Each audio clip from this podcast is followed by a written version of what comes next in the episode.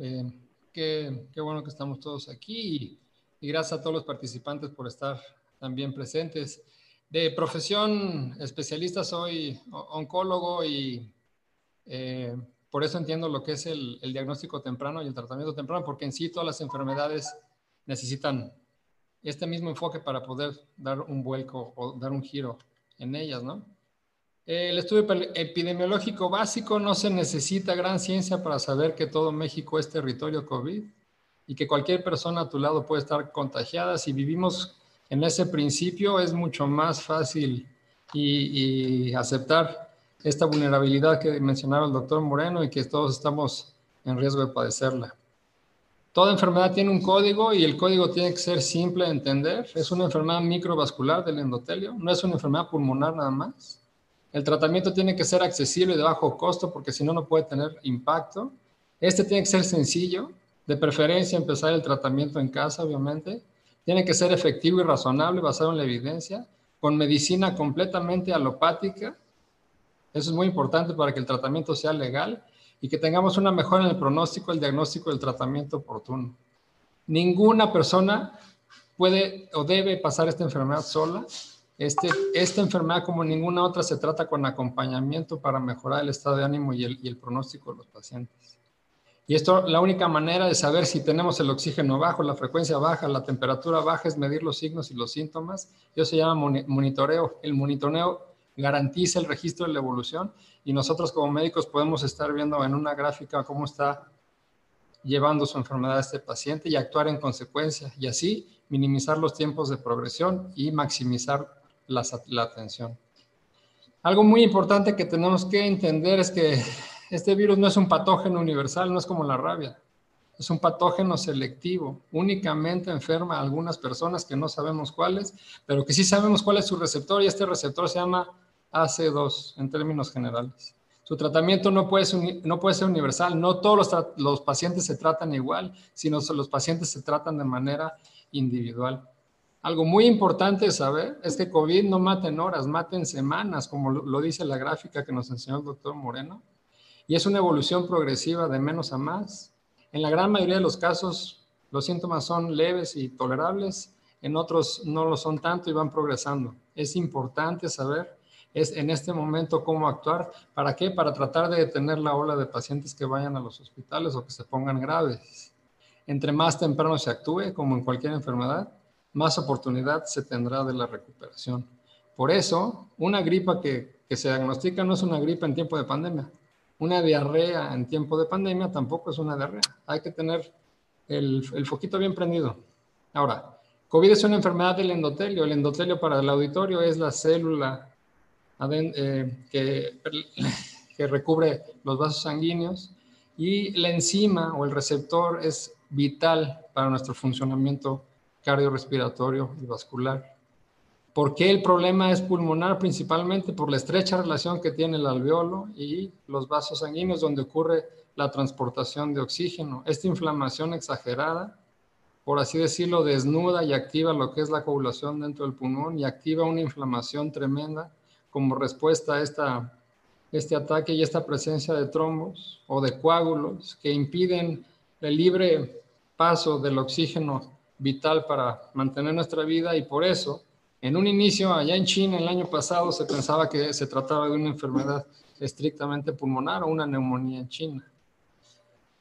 Esta imagen es muy representativa. Cualquier enfermedad de un órgano puntual, pulmones, corazón, riñones, hígado, por ejemplo, la obesidad, como ya mencionaron, la hipertensión, la diabetes y todo lo que agrede este sistema vascular o este sistema respiratorio o este sistema cardiovascular o cardíaco va a tener una mayor posibilidad de complicación y un peor pronóstico.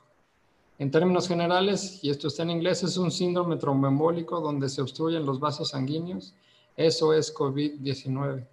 Y esto que ocurre en el pulmón es lo que nos lleva a las grandes complicaciones respiratorias. Solamente son dos cosas que tenemos que tener en mente como público en general. Es una enfermedad tremendamente inflamatoria y protrombótica o que favorece la presencia de coágulos a todos los niveles y especialmente a nivel pulmonar. Y también esta desencadena una tormenta de citocinas, le llaman, una reacción inflamatoria brutal, prácticamente imparable. Ya casi no hay virus, pero es una respuesta que nuestro eh, cuerpo hace. ¿Cómo se previene una tormenta? Pues como está aquí el señor meteorólogo, nada más uno, la, uno la puede predecir. Se puede prevenir, quizás, se puede diagnosticar. Ahí viene la tormenta, me tengo que resguardar. Si puedo, la controlo. Y no únicamente me quedará aguantar el ritmo de este huracán para esperar y que la tormenta pase. Y la otra es la cascada de coagulación. Entonces, no hay manera de tener una cascada de coagulación abajo del chorro. Se tiene que poner represas y evidentemente en río arriba en aguas más calmadas. ¿Eso qué quiere decir? Que entre más temprano desviemos un poco la enfermedad río arriba, menores problemas tendremos con la coagulación y por lo tanto con la inflamación. Esta enfermedad, para fines prácticos, te pone a correr un maratón metabólico. Si ustedes quieren salir bien de COVID, tienen que, tienen que prepararse como si fueran a correr un maratón. Evidentemente, las personas que no tienen reserva cardiopulmonar, que son sedentarias, tendrán mayores complicaciones. Los niños en general, las personas sin comorbilidades o enfermedades y los atletas de alto rendimiento aeróbico llevan un COVID-19 leve en la gran mayoría de los casos. Claro, como dijo el doctor Moreno, habrá algunos al final que desviaciones estándar que no podemos explicar y que quizás sea parte de un factor genético. Punto número uno, alta sospecha. Alta sospecha, no se escape el diagnóstico y cualquier síntoma literalmente como la canción de los pies a la cabeza puede ser un COVID. Y si mantenemos esto en nuestra mente, eh, no dejaremos que la evolución progrese. ¿Cuál es el equipo mínimo que tenemos que tener? Evidentemente el oxímetro, evidentemente el termómetro, evidentemente si la persona es diabética, el glucómetro y su baumanómetro. Afortunadamente ya son digitales y su uso prácticamente es de un solo botón y eso favorece el registro de los signos y de los síntomas. El tratamiento oportuno escalonado vino eh, como consecuencia de la presentación de los casos. No todos los casos se pueden tratar igual y no todos pueden llevar a cabo, eh, tomarse absolutamente todos los medicamentos que existen. Hemos visto recetas con más de 20 medicamentos en pacientes que tienen muy pocos síntomas el tratamiento no es igual, el tratamiento tiene que ser escalonado. Y de manera oportuna, evidentemente, es cuando, eh, cuando los síntomas son muy ligeros o cuando los síntomas están iniciando. Entonces, dependen de la evolución de los síntomas y de los signos para llevar a cabo una evolución en lo que es el tratamiento. Las diferentes presentaciones, ya se mencionó, el COVID asintomático, evidentemente ellos no necesitan ningún tratamiento. Gente sana, generalmente joven, generalmente niños únicamente observación, distancia, protección, higiene y alejarse de las personas vulnerables. Después, el COVID leve, generalmente se mejoran en dos a cinco días, la oxigenación siempre es normal, habrá eh, taquicardia, un poquito de febrícula, se puede realizar actividades normales y evidentemente no hay ninguna complicación respiratoria. Aquí nos han enseñado en la pandemia únicamente tratar con paracetamol, irse a su casa. El paracetamol no antiinflama y el paracetamol no anti, este, anticoagula ni tampoco antiagrega las plaquetas. Desde mi punto de vista, es un error únicamente recetar paracetamol si los síntomas son leves. Podemos hacer algo más con antiinflamatorios y probablemente con antiagregantes. Y evidentemente el paracetamol si el paciente tiene alguna febrícula. El COVID moderado ya habrá persistencia de síntomas o aumento de los mismos fiebres arriba de 38, oxigenación que está todavía arriba de 90, y hay una frecuencia cardíaca cercana a los 100, el paciente tiene un desgano, cansancio, no se levanta y probablemente no tenga ganas de comer. El tratamiento tiene que ser moderado. En el COVID grave, después de los 7 días, estos 7 a 10 días, la oxigenación empieza a bajar, la fiebre empieza a persistir la frecuencia cardíaca puede ser más alta, el paciente tiene un ataque al estado general y entonces el tratamiento tiene que ser más intensivo y evidentemente cuando es discapacitante, hay más de 10 días, la oxigenación dentro de nuestro protocolo por debajo de los 85, más una fiebre que lleva muchos días, anorexia, imposibilidad para realizar esfuerzos y un deterioro progresivo, nos obligan a que este paciente sea en un inicio, si hay lugar en hospital, evidentemente referirlo. Regla número uno del tratamiento oportuno escalonado, por favor, no automedicarse. Regla número dos, que va de la número uno, el tratamiento va de la mano con un médico, con un médico con cédula profesional registrada. Por alguna extraña razón, todo el mundo se siente médico y todo el mundo siente que puede curar COVID. No, COVID es grave, potencialmente letal, no se sabe y es incierto eh, cómo va a ser la evolución. Por lo tanto, tiene que haber un responsable del tratamiento y de la vigilancia de cada paciente. Ese es uno de los principios que tenemos en Salvemos Conciencia. ¿Para qué? Para que el paciente esté acompañado con una persona certificada y que le sepa dar unos consejos adecuados en el mismo. ¿Cuáles son nuestros pilares del tratamiento? En un momento hablará el doctor Espinosa de estos, pero evidentemente es mantener la oxigenación, hacer todo lo que se pueda contra la inflamación o antiinflamar. Aquí tenemos los no, los no esteroideos y los esteroideos. Anticoagular, aquí tenemos los protectores vasculares, los antiagregantes o los anticoagulantes. Y el control de las comorbilidades. ¿Cuáles son estas dos principalmente? Son dos, diabetes e hipertensión, no hay más. Estos cuatro pilares garantizan que nosotros con todo lo que tenemos de evidencia científica podamos actuar de manera oportuna tratando de corregir el curso y el, y el rumbo de COVID-19. Este es el acordeón, como le digo yo a Lorian, de lo que allá en el mes de julio más o menos se nos ocurrió.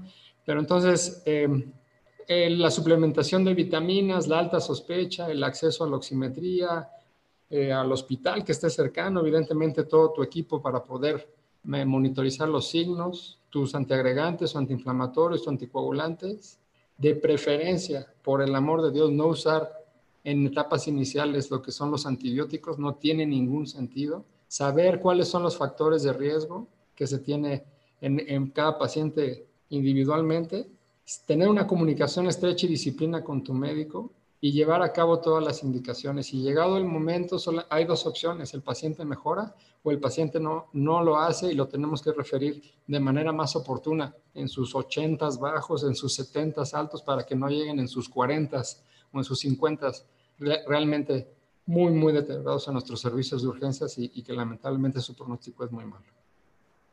Estas últimas eh, diapositivas es más o menos para eh, ejemplificar que un paciente asintomático, pues una mínima vigilancia, quizás síntomas leves, protección vascular, antiagregante, paracetamol.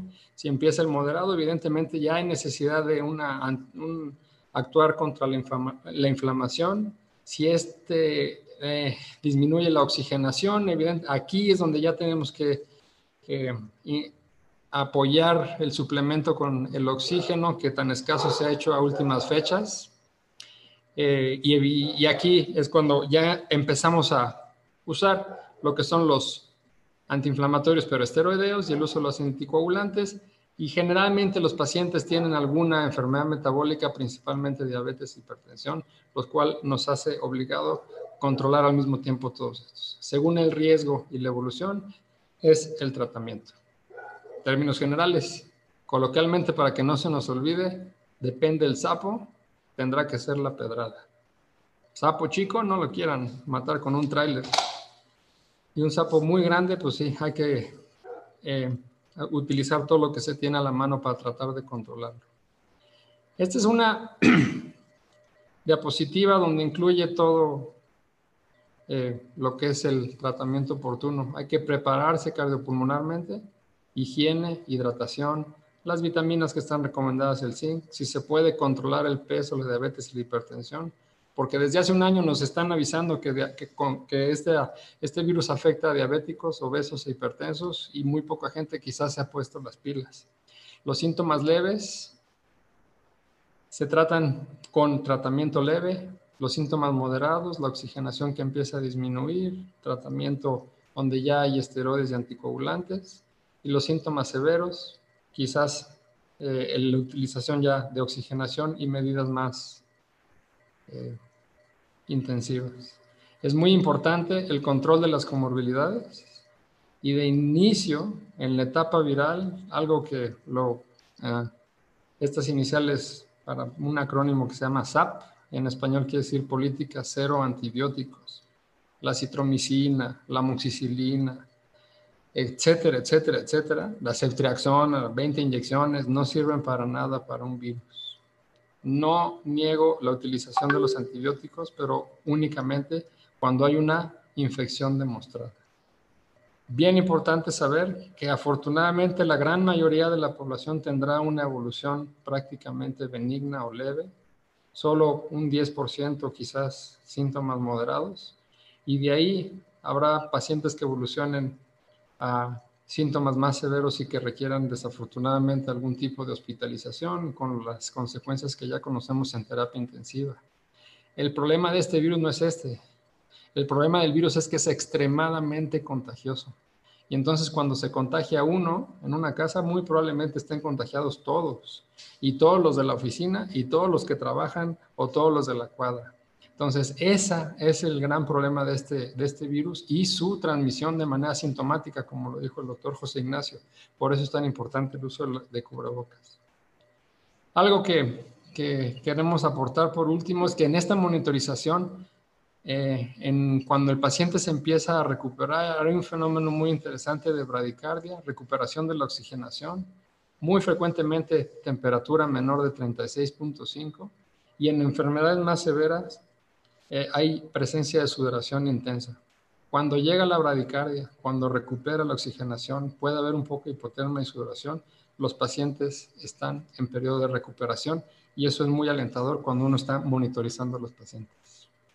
La detección, la vigilancia y la atención temprana en COVID-19 salva vidas. En esta enfermedad no, tenemos que no hay tiempo que perder, por lo tanto, hay que aportar y hay que ser muy incisivos en que el mejor tratamiento es el tratamiento temprano antes de que inicien las complicaciones. Muchísimas gracias.